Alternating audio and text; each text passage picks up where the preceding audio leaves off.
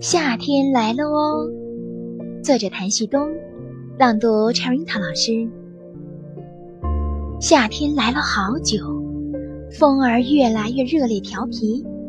奇怪的是，我还没写诗，真对不起社区里嬉戏的孩子，也不好意思去野外见虫子。小鸟性格活泼可爱，是瞧不起沉闷的青蛙的。